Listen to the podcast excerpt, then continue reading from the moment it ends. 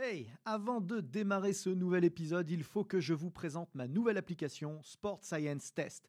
Saviez-vous que pour mesurer la puissance, les équations que nous utilisons obtiennent 2% d'écart de précision avec des plateformes de force? Saviez-vous que l'algorithme de Sport Science Test permettait simplement en filmant le mouvement de savoir quels muscles étirer ou renforcer pour l'optimiser? Que vous pouviez tester l'endurance de dizaines de joueurs à la fois sans jamais vous tromper? Et ce n'est qu'un tout petit aperçu de ce que c'est faire Sport Science Test pour seulement 99 euros par an et de toute la science et la méthodologie que nous avons mise dedans avec les équipes ABD Digital. Alors n'attendez surtout pas pour la tester car l'essai est gratuit. Bon épisode à tous. Hey, I'm Ryan Reynolds. Recently, I asked Mint Mobile's legal team if big wireless companies are allowed to raise prices due to inflation. They said yes. And then when I asked if raising prices technically violates those onerous two year contracts, they said, What the f are you talking about, you insane Hollywood ass? So to recap, we're cutting the price of Mint Unlimited from $30 a month to just $15 a month. Give it a try at mintmobile.com slash switch. $45 upfront for three months plus taxes and fees. Promo rate for new customers for limited time. Unlimited more than 40 gigabytes per month. Slows. Full terms at mintmobile.com.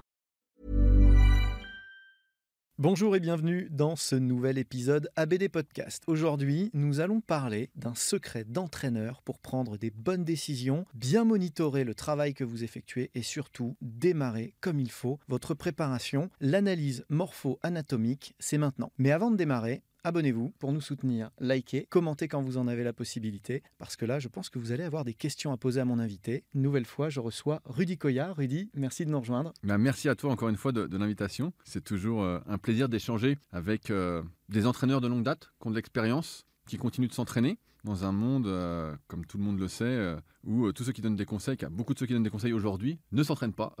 Ils sont experts de la théorie et pas du terrain. Et tu sais à quel point ça m'énerve. Alors, je suis super content de te recevoir. À chaque fois que tu viens, j'apprends plein de trucs. C'est vrai que non seulement tu pratiques, mais tu t'instruis aussi. Tu t'exposes, tu échanges énormément en ligne. Les gens qui, d'ailleurs, ne te connaissent pas peuvent euh, simplement googler ton nom et ils vont vite comprendre l'étendue de ton univers, notamment euh, dans Superphysique, mais pas seulement, puisque, euh, effectivement, dès que tu en as l'occasion, tu partages. Et je t'en remercie. Trois clés aujourd'hui trois clés pour bien comprendre cette analyse morpho-anatomique, cette prise en main du client, de l'athlète, du patient, qui va permettre derrière de gagner du temps, de prendre des bonnes décisions et encore une fois de répondre à la question fondamentale de quoi réellement mon athlète, la personne dont j'ai la charge, est-elle capable? Avant de se lancer sur des méthodes d'entraînement qu'on a apprises, qu'on a testées sur soi-même, parfois validées, qu'est-ce qui va me permettre de prendre telle ou telle décision en fonction de tel ou tel objectif? Eh bien, il faut des outils d'analyse et l'analyse morpho-anatomique en fait partie. Oui, alors c'est intéressant parce qu'aujourd'hui, on est vraiment dans, pour moi, la, la suranalyse avec les datas. On cherche vraiment à tout mesurer. C'est euh, à, te- à tel point que on oublie de regarder avec ses yeux ce qui se passe sur le terrain. Moi, j'ai l'impression que tout est devenu très théorique euh, et je suis très surpris parce que ça fait maintenant plus de dix ans que j'ai écrit mon premier livre qui parle d'analyse morpho-anatomique et que ce ne soit pas autant démocratisé que ça, que ça reste encore assez confidentiel, alors que concrètement, comme on l'a vu avec les élèves euh, en CQP aujourd'hui, ça permet tout de suite, alors bien sûr, il faut développer son regard, il faut apprendre à regarder, mais c'est euh, l'expérience, c'est le terrain, c'est Bah oui, c'est oui. l'entraînement, car bon, ça me paraît euh, simple, mais tu peux apprendre à prédire, à voir les prédispositions d'un individu, quelles vont être ses faiblesses par rapport à ses longueurs osseuses, ses longueurs musculaires, sa souplesse, sa mobilité, on va y revenir un peu plus en détail, et euh, pour moi qui sont la base de l'entraînement, de l'entraînement en tout cas personnalisé, parce que comme tu l'as dit, les méthodologies d'entraînement, tu prends presque n'importe quel livre aux éditions notamment euh, Fort Trainer, tu vois, qui en sort régulièrement, notamment bah, le dernier de mon pote John qui vient de sortir là, que vous m'avez donné, qui a l'air de bien résumer les- les choses. Le coaching ultime. Voilà. Je pense qu'on aurait dû mettre un autre titre, mais euh, ça, c'est une autre aparté. Mais parce que le, le- le bouquin est beaucoup plus complet que ça. Et euh, le- la baseline, c'est les clés de l'individualisation. Voilà, les clés d'individualisation, ça. voilà. C'est- surtout un livre d'individualisation. Et justement, euh, bah, cette analyse individuelle du, du corps de votre client, c'est la base de l'individualisation. voilà. Et, ce- et ce qu'on veut savoir donc avec l'analyse morpho-anatomique, c'est, comme tu l'as dit, de quoi est capable la personne que je vais entraîner. Quelles vont être ses forces, quelles vont être ses faiblesses, pour justement choisir bah, les bons exercices pour elle. On sort du dogme de l'exercice indispensable pour tous, exécuté de la même façon pour tous, euh, et que si on n'y arrive pas, bah, c'est pas normal et il faut forcer ça. La réalité, c'est qu'avec l'expérience, euh, ce que j'ai malheureusement appris, et ce qu'on apprend tous, c'est qu'on ne peut pas forcer sa nature. Un poisson, ce sera jamais euh, un sprinter sur piste. Un éléphant, il sera jamais dans les airs. Alors, je sais pas par quoi il est porté. Mais, et donc, on distingue trois choses. La, la première, c'est l'analyse des longueurs osseuses, c'est-à-dire quelle est la longueur de mes segments et quelles sont surtout les proportions entre elles. Donc, on analyse, je le fais rapidement parce que euh, ça nécessite deux jours de formation en CQP et deux jours parce qu'on le fait un peu en accéléré et sans doute qu'on le fera un peu plus longtemps. C'est dense, c'est dense. ouais. Voilà. Et, et beaucoup de pratique. Bah ouais, parce qu'en fait, c'est ça aussi. Pour ça je dis que rien ne remplace le réel et les formations réelles, donc je dérive un petit peu. Parce que même s'il y a des formations vidéo que j'ai pu faire, des livres sur le sujet, rien ne remplace de voir des gens côte-côte, de se comparer, de voir à quoi Plein ça de cas de correspond. figure différents, exactement. Donc, longueur osseuse, je reviens sur le sujet. Donc, l'analyse des proportions entre les différents membres. Donc, ça va être la longueur de bras. Est-ce que j'ai des bras longs, par exemple? Est-ce que ma longueur de bras dépasse euh, ma taille? Quelle est mon envergure? Donc, évidemment, ça, c'est un peu faussé par la longueur des clavicules, qui va déterminer si on est large d'épaule ou pas. Et cette envergure, bah, elle est déterminante. On sait que dans certains sports, je me souviens dans le bouquin euh, Le gène du sport de Epstein, qu'en basket, en NBA, si tu n'as pas une envergure de moins plus 13 ou plus 15, donc si tu fais euh, 2 mètres et que tu as au moins 2 mètres 15 d'envergure, la NBA c'est presque terminé. Alors il y a toujours l'exception qui va L'exception qui confirme la règle. voilà, il y a toujours ça. Mais c'est le, c'est le cas. Moi, je sais qu'en kayak, en Hongrie, ils vont dans les écoles, ils vont mesurer. Ils disent voilà, toi, tu fais du kayak, toi, t'en fais pas. en aviron, si on regarde, euh, souvent, les Français sont assez bons. C'est souvent des gens qui ont des longs bras, des longues jambes. Il faut de l'amplitude. Donc, ça, c'est assez déterminant. Donc, longueur de clavicule, longueur de bras, notamment le rapport aussi humérus avant-bras. La longueur des côtes, est-ce que j'ai de la cage thoracique ou pas? La cage thoracique, c'est en voie de disparition. Alors, je sais pas, euh, on a fait le même âge, euh, Aurélien. Mais quand on était euh, gamin, on voyait souvent des vieux tu sais, avec des gros coffres, des grosses cages thoraciques. Ouais, et aujourd'hui, moi, je vois beaucoup de jeunes, donc comme j'interviens dans les CQP, dans les BPGEPS, et que je coach toujours sur le terrain, la cage thoracique, c'est en voie de disparition. Sans doute dû au manque d'activité physique quand tu es enfant, qu'on avait beaucoup plus qu'auparavant, au manque d'activité dure qui essouffle. Euh, moi, je me souviens, Jean Texier, dans les guides pratiques du bodybuilding, qui montrait euh, Milliard Williamson, qui enchaînait des séries de 20 au squat avec du pullover, et il faisait ça tous les deux jours, euh, et à la fin, il arrivait à mettre un verre sur sa cage thoracique. C'était vraiment la folie. C'est aussi le ratio buste-bas du corps. Des gens vont avoir un buste plus long, entre guillemets, en proportion des jambes que d'autres. Donc on n'a jamais le buste plus long que le bas du corps, mais en proportion, il peut être plus ou moins long. Et ça, ça va jouer forcément. Plus j'ai le buste long, plus bah, je vais avoir tendance, je vais avoir besoin de renforcer toute cette zone abdominale lombaire, parce que mon levier est beaucoup plus important. Et puis il y a également la longueur des jambes, euh, des cuisses jambes. Est-ce que j'ai un long fémur, pas de long fémur? Et c'est là qu'on se rend compte, avec toute cette analyse de longueur osseuse, qu'en fait, il y a des... on est déjà prédéterminé. Ouais, à la fin, on est des leviers, des poulies. Et ces leviers, ces poulies, il faut bien comprendre que c'est comme ça, c'est un fait. Il faut l'accepter. On va pas euh, pouvoir le, corriger. On va pas scier un, fémur. Donc, euh, la personne, elle s'est adaptée à ça toute sa vie. Euh, du coup, elle a créé un, profil. Vous, vous allez continuer à vous adapter à ça. Si vous forcez, euh, dans une méthodologie qui n'est pas adaptée à la personne, ben vous vous trompez. Tu prenais les exemples des sports. Euh, il faut arrêter de croire et de raconter que la musculation ou la gymnastique rend, rendent petit. Euh, pas plus que euh, le volet ne rend grand. que les choses soient claires. En fait, les grands sont allés faire du volet et les petits sont Bien faire de la gymnastique.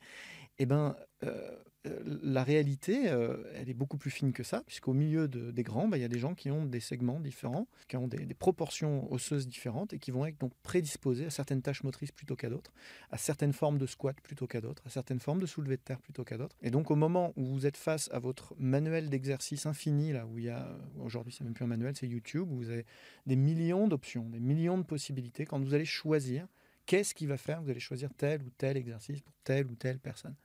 Eh ben, cette analyse-là va vous aider à prendre ces décisions-là et à individualiser le programme intelligemment. Dans un précédent épisode qui était euh, hyper intéressant que tu as fait avec Lilian, Ouais, Lilian Lacourpaille. Ju- Justement, euh, c'était un peu cette idée que chaque personne va s'organiser pour recruter un muscle ou un groupe musculaire au détriment d'un autre par rapport à, à ses préférences. Et en fait, ces longueurs osseuses, elles jouent. En fait, tout part d'une règle physiologique de base qui s'appelle la relation tension-longueur, qui dit qu'en fait, nos muscles, je le fais simple, ont une longueur de repos qui est une longueur optimale. Souvent, c'est indiqué LO dans les livres de physiologie.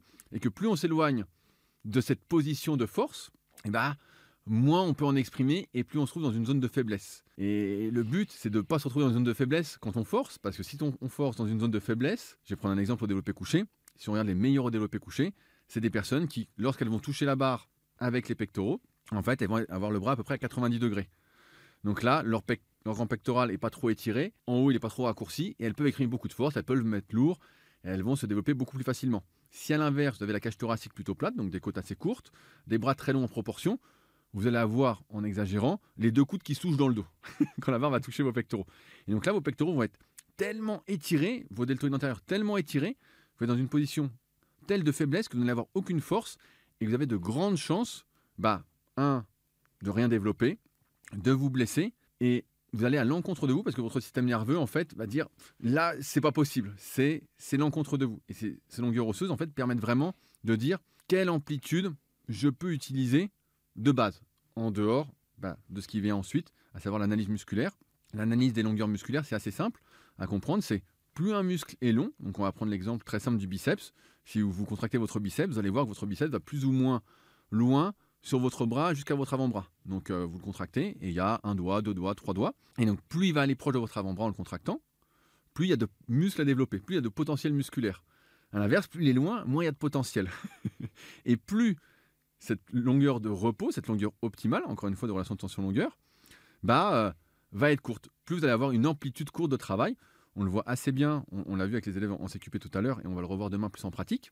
On voit que quand on fait un, curl pour les biceps, une, flexion de coude, eh ben, il y a un moment où le biceps, en fonction de sa longueur, ne va plus s'allonger. Donc en fonction des individus, on va plus ou moins tendre le bras quand on fait des vraies séries effectives. Quand on s'échauffe, ben, c'est important d'avoir, c'est en général ce que je conseille, d'essayer de garder son amplitude, une certaine souplesse, une certaine mobilité. Mais on a tous une amplitude dans laquelle on va pouvoir exprimer de la force et on va réduire son risque de blessure. Et ça, on va analyser bah, tous les muscles visibles. Aussi, ça va aller des trapèzes euh, au mollet. Et on va s'apercevoir que bah, des fois, il y a des muscles qui n'ont pas de potentiel. Parce qu'il faut aussi savoir que quand tu fais, pour reprendre ce que disait Lilian, quand tu fais un exercice polyarticulaire, c'est une compétition de recrutement entre les différents muscles qui participent. Alors on pourrait croire, je reprends le développé couché, que tu as les pectoraux, les épaules, les triceps qui participent de concert, 33, 33, 33%. Dans la synergie, tout le monde dans, la, dans la bonne humeur. Pas du tout. C'est un sport individuel, euh, la, synergie musculaire. Bien sûr, bien sûr. En, fait, c'est de l'isolation. En fait, on ne s'en rend pas compte. Et en fonction des individus, donc en fonction de comment s'insère votre avant d'épaule, s'il est plus ou moins oblique sur la clavicule, de comment votre pectoral, grand pectoral est large et descend sur votre torse, de comment est votre triceps, et eh ben il y a un gagnant. Il y a un grand gagnant parmi tout ça. Donc moi, par exemple, quand je fais euh, développer couché, c'est toujours les pecs. C'est les pecs, les pecs, les pecs. Donc j'ai de la chance pour ça. Mais à l'inverse, bah, pour les épaules et les triceps, ça veut dire que je dois faire un travail à côté, optimiser pour développer mes épaules, ce que j'ai fait pendant des années, mes triceps. Et, à l'inverse, il y a des gens qui vont faire développer couché, qui vont se retrouver dans une position de faiblesse, d'une part leur longueur osseuse, mais également musculaire. Euh, ils vont être, moi j'appelle ça le surétirement. Et dans ce cas-là, bah, le développé couché va falloir adapter l'amplitude, va falloir peut-être changer de mouvement, va falloir trouver un angle où les pectoraux peuvent se contracter, si c'est votre but de développer les pectoraux, pour euh, réduire énormément le risque de blessure. Sinon, en fait, euh, bah, encore une fois, vous allez contre nature. Peut-être plus de progressivité aussi, un petit peu plus de temps dans le développement euh, sur certains angles qui sont qui sont qui sont qui n'ont jamais été développés parce que bah, du coup dans notre pratique on s'est structuré autour de nos points forts et, ah, bien sûr. et, beaucoup plus rarement autour de nos points faibles. Ça nous rappelle aussi que l'entraînement fonctionnel tel qu'il est euh, poussé en avant depuis une quinzaine d'années dans du mouvement complet, polyarticulaire, quasi exclusif, poussé par des grandes franchises hein, euh, de l'entraînement fonctionnel, on peut évidemment citer le CrossFit, euh, a ses limites. C'est-à-dire qu'à un moment donné, quelqu'un qui pousse fort, c'est quelqu'un qui est fort en triceps, en deltoïdes et en pectoraux. Fin d'histoire. Et donc, cette combinaison de, maillons ne fonctionnera que si tout le monde est utilisé à sa juste efficacité. Et donc, à un moment donné, oui, faire de l'analytique intelligent, évidemment, pas le même pour tout le monde, pas, euh, pas du bodybuilding aveugle juste pour de la gonflex, c'est pas ce qu'on est en train de dire. Si on veut rester dans le transfert de force, eh bien, c'est un travail ciblé, analytique, d'hypertrophie euh, intelligente, en fait, euh, oui, on, rationnelle. On peut, appeler ça de l'hypertrophie fonctionnelle. Dans le cas de la performance, c'est vraiment... Et, on le voit. Donc là, bah, il n'y a, pas d'image et voilà, ça m'a cité la, journée pour faire l'introduction sur le sujet. Mais on voit directement quand quelqu'un bouge, comment il s'organise et qu'est-ce qu'il travaille. Et on voit à différentes angulations, à différentes amplitudes, que là, je reprends le développé couché, là c'est le grand pectoral, là c'est l'épaule, là c'est plus le triceps. Et donc tu peux individualiser comme ça, en fonction de ce que je veux travailler, en fonction de ce que je veux renforcer, ce qui se passe. Et c'est vrai que c'est, je trouve, hyper intéressant. Après, il faut dire aussi que les personnes les plus fortes, là tu parlais du crossfit, on en parlait aussi aujourd'hui, c'est que souvent, si tu vois les meilleurs, c'est ceux qui ont tous les muscles longs pratiquement. Ils sont. Il y a des- un format, bien sûr. Bien sûr, c'est- ce sont des hybrides d'un point de vue osseux aussi. Ils n'ont pas d'inconvénients. Alors que la plupart des gens vont avoir des inconvénients. Il y a des inconvénients pour se développer, pour avoir certains mouvements, mais qui vont être des avantages pour autre chose. Je cite souvent ce que j'avais vu dans, dans Sport et Vie. Ils avaient comparé le coût énergétique entre des Kenyans et des Danois au niveau de leurs mollets. Et puis ils avaient dit, voilà, les Kenyans, ils n'ont pas de mollets, donc forcément, leur coût énergétique est moindre, et donc ils peuvent continuer plus longtemps. Et Danois qui ont des plus gros mollets, bah voilà. Alors si tu veux des gros mollets, bah mieux vaut être Danois. Mais si tu veux courir longtemps et vite, bah mieux vaut être, mieux avoir des mollets de Kenyans. Donc c'est pour ça que aujourd'hui, la, la musculation s'est beaucoup démocratisée, et il y a beaucoup de personnes qui s'y sont mis. Il y a, moi, ça fait plus de 20 ans que j'ai découvert la muscu. Et euh, c'est- tellement peu populaire qu'il y avait que des gens assez doués qui faisaient. Il y avait très peu de personnes qui n'étaient pas faites pour. Et plus que jamais aujourd'hui, notamment si vous êtes coach, c'est un peu le message que je veux faire passer. Je pense que c'est vraiment important d'affiner son œil, d'apprendre à analyser. Parce que il y a plein de personnes qui se mettent à la musculation pour la santé. C'est le fameux sport santé dont on parlait. Euh, qui ne cherchent pas forcément la performance. Et pour eux, c'est vraiment important cette individualisation. Vraiment de voir qu'est-ce qu'est capable de faire la personne. Et ça, c'est le troisième point. C'est qu'à partir de là, comme c'est une histoire de longueur optimale, de longueur osseuse, musculaire, dans quelle position je vais me retrouver pour faire tel ou tel mouvement, c'est quelle souplesse vais-je avoir besoin pour faire tel exercice Quelle mobilité Alors on rappelle des basiques. La souplesse, c'est passif. Euh, nous, ce qui nous intéresse pour pas nous blesser, c'est la mobilité. Mais dans la mobilité, il y a la souplesse. Et donc si j'ai pas déjà l'amplitude passive pour aller quelque part et que c'est un poids qui m'emmène, bah, ça c'est la blessure qui va vite arriver. Alors si on est jeune, voilà, on, on se régénère de tout. on, on connaît l'histoire. Si vous êtes un peu plus vieux, on se régénère moins. Et si vous êtes très vieux, bah, vous ne régénérez pas. Et quand vous êtes blessé, euh, vous avez toujours des séquelles. Aurel pourrait en, parler avec son mollet qui s'est arraché. À, à 40 ans, ça revient pas. Il aurait eu peut-être eu 20 ans, les séquelles auraient été moindres, il serait régénéré. Et donc c'est pour ça que le but, ensuite, en tant que coach, si vous avez, je prends un exemple, quelqu'un qui veut faire des compétitions de force athlétique ou faire de l'altéro et qui a priori n'est pas fait pour, c'est de travailler sur ces zones des faiblesses et d'agrandir entre guillemets cette zone de force qu'on appelle la longueur optimale en travaillant, en donnant plus de capacité de mouvement à la personne, plus de souplesse, plus de capacité à produire de la force aussi, de la mobilité, dans des amplitudes qui sont pas celles où normalement je devrais avoir de la force. Et donc c'est pour ça qu'il faut tout mettre en, rapport. Euh, alors bien sûr, aujourd'hui, il y a tout ce débat sur les étirements et ce que je, dis- disais tout à l'heure, c'est euh, on entend partout.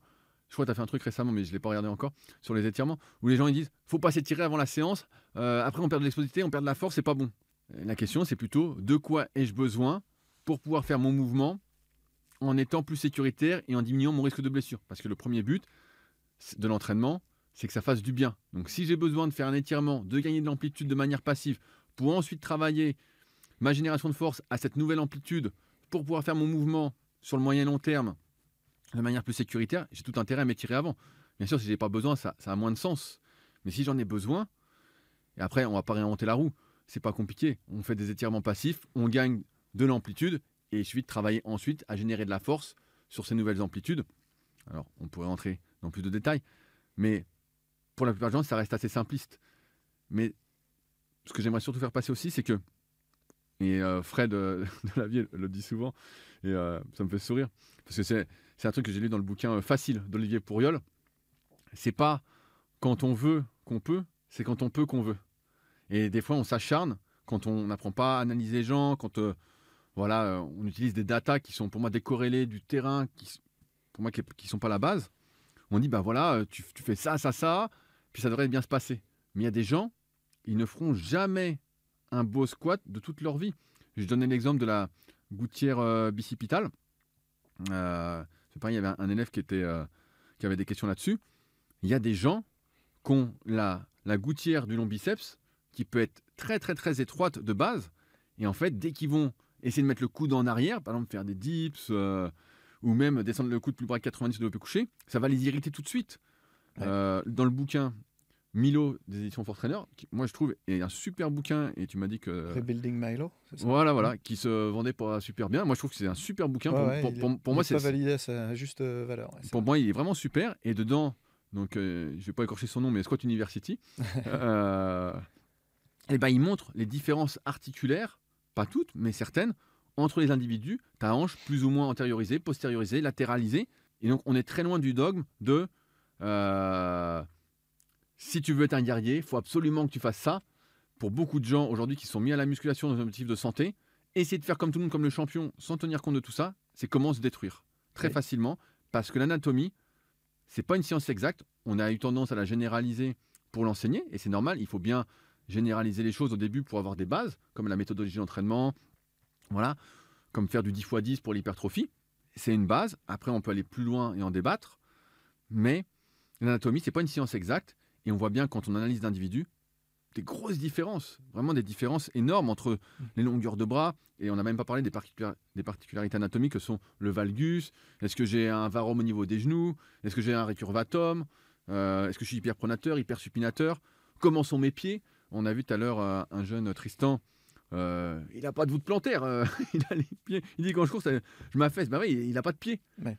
Donc, pour moi, c'est vraiment. euh, C'est vrai qu'une erreur fondamentale théorique, c'est, évidemment personne personne n'a eu l'occasion de disséquer qui que ce soit. Enfin, j'espère pas trop parmi vous. Mais euh, la réalité, c'est que ce qu'on représente dans des manuels d'anatomie, comme de la science exacte, comme tu le dis, comme de la science dure, n'est en réalité qu'une interprétation artistique. Et il faut pas l'oublier. Et effectivement, euh, moi, pour avoir beaucoup traîné pour mes, ouvrages euh, avec, euh, avec Gano, notamment dans les écoles, des beaux-arts, à Paris ou à Saint-Pétersbourg, qui sont des, grands lieux d'anatomie, hein, où il y a vraiment des salles de dissection. c'est- vraiment très lié, euh, au dessin, euh, euh, l'anatomie. Et ben, euh, là, on se rend compte de la variété euh, interindividuelle et ensuite de l'interprétation qu'en fait l'artiste qui va délivrer une représentation euh, qui ne vaut que ce qu'elle vaut. Donc euh, ne croyez que vos yeux, regardez, observez. Il y a une couche, une première couche de muscles au moins que vous pouvez voir. Il y en a, il y en a auxquels on n'a pas accès, évidemment. Il va falloir les deviner, il va falloir euh, les tester peut-être plus en force et dans le mouvement. Mais pour quand même toute un- un- un- une grande quantité de, gros muscles moteurs, eh ben, on arrive à, à- déterminer leurs proportions, leur longueur, leur activation, simplement à l'œil nu, en bougeant. Bien sûr, et quand, quand tu bouges, euh, pareil, euh, ben, c'est difficile. Là, on est à l'audio, donc on voit pas, mais quand tu vois quelqu'un faire un squat, tu vois avec quoi il pousse. Tu vas voir s'il utilise ses fessiers, s'il utilise ses quadriceps. Alors, dans le manuel, on va te dire, ça fait ça, ça, ça. Il y a des gens, ça fait pas ça. Il y a des gens, ça fait autre chose. Il y a des gens, ils font euh, du curl, par exemple, pour les biceps, et en fait, ils prennent tout dans les avant-bras, parce que le corps est intelligent aussi. En général, si t'es pas fait pour un muscle, tu as un levier défavorable, il va essayer de compenser ailleurs. Donc, si j'ai le biceps court, par exemple, souvent, ce qui se passe, c'est que j'ai le long supinateur, ce qu'on appelle le brachioradial maintenant, qui va être long. Euh, j'ai les fléchisseurs du poignet qui vont être longs. Donc, quand je vais faire des curls, si je veux prendre des biceps ou renforcer ma flexion de coude, eh ben, je vais surtout utiliser me- mes avant-bras. Et donc, dans ce cas-là, si vous avez quelqu'un qui vient vous voir et qui vous dit voilà, moi, je vais reprendre du biceps, j'y arrive pas, qui a des gros avant-bras, la question va être comment je désactive au maximum ces avant-bras, ces muscles des avant-bras en tout cas, pour faire ses biceps? Ou quelqu'un qui prendrait tout dans les fessiers en squat et qui dirait Moi, j'aimerais prendre euh, des quadriceps, comment je peux faire? Alors, il va falloir réfléchir à quel exercice utiliser. Est-ce que le squat est le bon exercice? Si oui, comment je l'aménage pour que on, suractive euh, mes quadriceps? E- Exactement. Et, ou alors, bah, cas aussi euh, de rechange. Si je peux pas faire de squat finalement parce que ça ne me fait pas les quadriceps, quoi que je fasse, et ben quel exercice je fais, quelle variante je fais de l'e- de l'exercice? Donc plein de petits tests en fait. Et aujourd'hui, ce que j'ai cru comprendre, c'est qu'il y avait des technologies de, de MG portatifs qui commençaient à se développer, mais à l'œil nu, il n'y a même pas besoin d'appareil, ça se voit. Bien sûr. Ça se voit tout de suite. Moi, je fais souvent faire le test pour les pecs aussi au, au- au développé pour trouver la bonne angulation. Euh, un, un des problèmes récurrents, c'est euh, en musculation, c'est euh, j'aimerais avoir du haut des pectoraux, du faisceau claviculaire. Bah, c'est pas compliqué. Vous mettez votre bras devant vous, vous montez le bras doucement, et à un moment, vous allez voir que votre épaule, votre deltoïde antérieur, il prend l'ascendant sur le pec. Et en fonction des individus, bah, il y en a qui vont avoir de la chance. Euh, souvent, c'est ceux qui n'ont pas trop fait pour le deltoïde antérieur, qui est très rectiligne sur la clavicule. ils vont monter le bras et puis le pec, le haut de pec se contracte, se contracte, et super. Et il y en a d'autres, bah, même quand ils sont euh, position développée couchée, ouais. voilà, bah, en fait, ils sont déjà sur l'épaule. Donc, eux, en fait, ils sont dans une angulation de style dips pour faire les pecs. Et sinon, ils sont à fond deltoïde. Alors après, il faut réfléchir comment je désactive les deltoïdes. Et là, on se dit pour le haut de pec, et c'est aussi, euh, c'est pas être fataliste, mais c'est la réalité, c'est mort. c'est mort, comme pour certains muscles, comme le grand dorsal. Si ça sert de manière très rectiligne sur vo- votre bras, vous aurez jamais le dos large. Mais ça, c'est c'est peut-être pour ça aussi que euh, ça a du mal à se démocratiser, l'analyse morpho-anatomique. En plus, bah voilà, d'avoir besoin d'être sur le terrain. Comme aujourd'hui, on a quand même beaucoup, beaucoup de théoriciens euh, du net qui s'entraînent pas et qui sont spécialistes de, de tout. Euh, il y en a beaucoup qui n'aiment pas parce qu'en fait, c'est un discours, effectivement, pour moi, plutôt réaliste où la nature, de toute façon, va toujours se rappeler à nous. Et tu peux forcer autant que tu veux. Tu as des préférences motrices. Avant, on disait, voilà, les préférences motrices, c'était aérien, terrien, associé, dissocié, tout ça. Avec tout le travail de Ralph Hippolyte ou euh, concurrent collègue euh, Volodalen. Euh, mais il y a aussi comment mon corps s'organise pour que je puisse réaliser le mouvement en fonction de mes longueurs osseuses, de mes longueurs musculaires. Et nous, la seule chose sur laquelle on peut jouer, c'est les amplitudes et cette capacité de mouvement, souplesse, mobilité, pour essayer de compenser ça. Ah, hyper intéressant. On va rappeler les trois clés, euh, les trois clés de l'analyse morpho-anatomique. J'espère que ça vous aura donné envie de, de- de regarder un petit peu plus, euh, d'un petit peu plus près euh, les athlètes dont vous avez la charge. La première clé sont les, les segments osseux, hein, les leviers eux-mêmes. Euh, observez bien, mesurez-les, pourquoi pas, euh, comparez-les, regardez plusieurs personnes différentes. Achetez le livre de, de Rudy euh, qui est paru il y a déjà un petit moment. Tu nous rappelles le titre?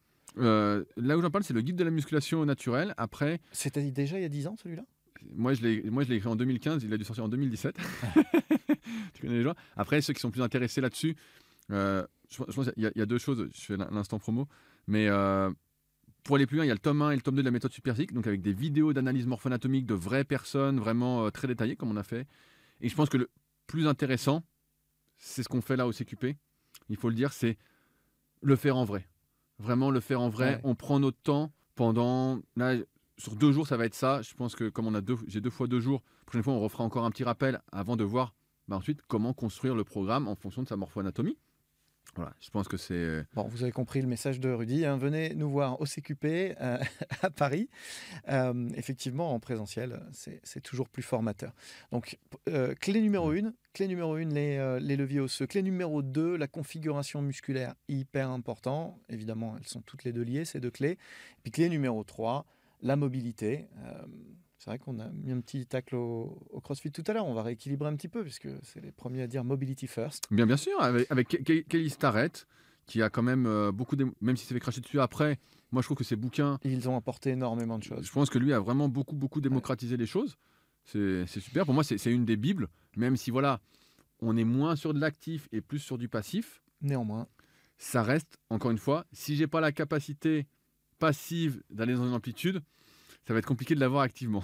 ouais. il la faut déjà, et ensuite il faut que je renforce cette amplitude pour l'intégrer. Bref, on va pas trop rentrer dans les détails. Et à partir de là, bah, euh, vous pourrez mesurer d'autres data si vous intéresse, mais rien que ça, déjà, vous permet de, de personnaliser bonnes, de un prendre de programme. bonnes décisions et d'individualiser. Exactement. Écoute, c'est super. Vous pouvez suivre euh, Rudy hein, sur, euh, je vous l'ai dit, hein, sur euh, bon, principalement son site Superphysique, évidemment, euh, incontournable. Mais il est aussi actif sur, sur les différents réseaux, notamment sur YouTube. Vous nous avez suivis sur un de ces réseaux, justement. Alors, si vous voulez nous soutenir, eh bien, vous likez, vous partagez, vous commentez. N'hésitez pas, on sera content de discuter avec vous. Rudy, tu reviens quand tu veux. C'est toujours un grand plaisir. Je reviens bientôt alors. Eh ben, génial. Et à très bientôt pour un nouvel épisode ABD Podcast. Salut tout le monde. Ever catch yourself eating the same flavorless dinner three days in a row?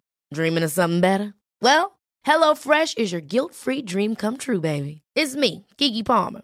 Let's wake up those taste buds with hot, juicy pecan crusted chicken or garlic butter shrimp scampi. Mm. Hello Fresh. Stop dreaming of all the delicious possibilities and dig in at HelloFresh.com. Let's get this dinner party started.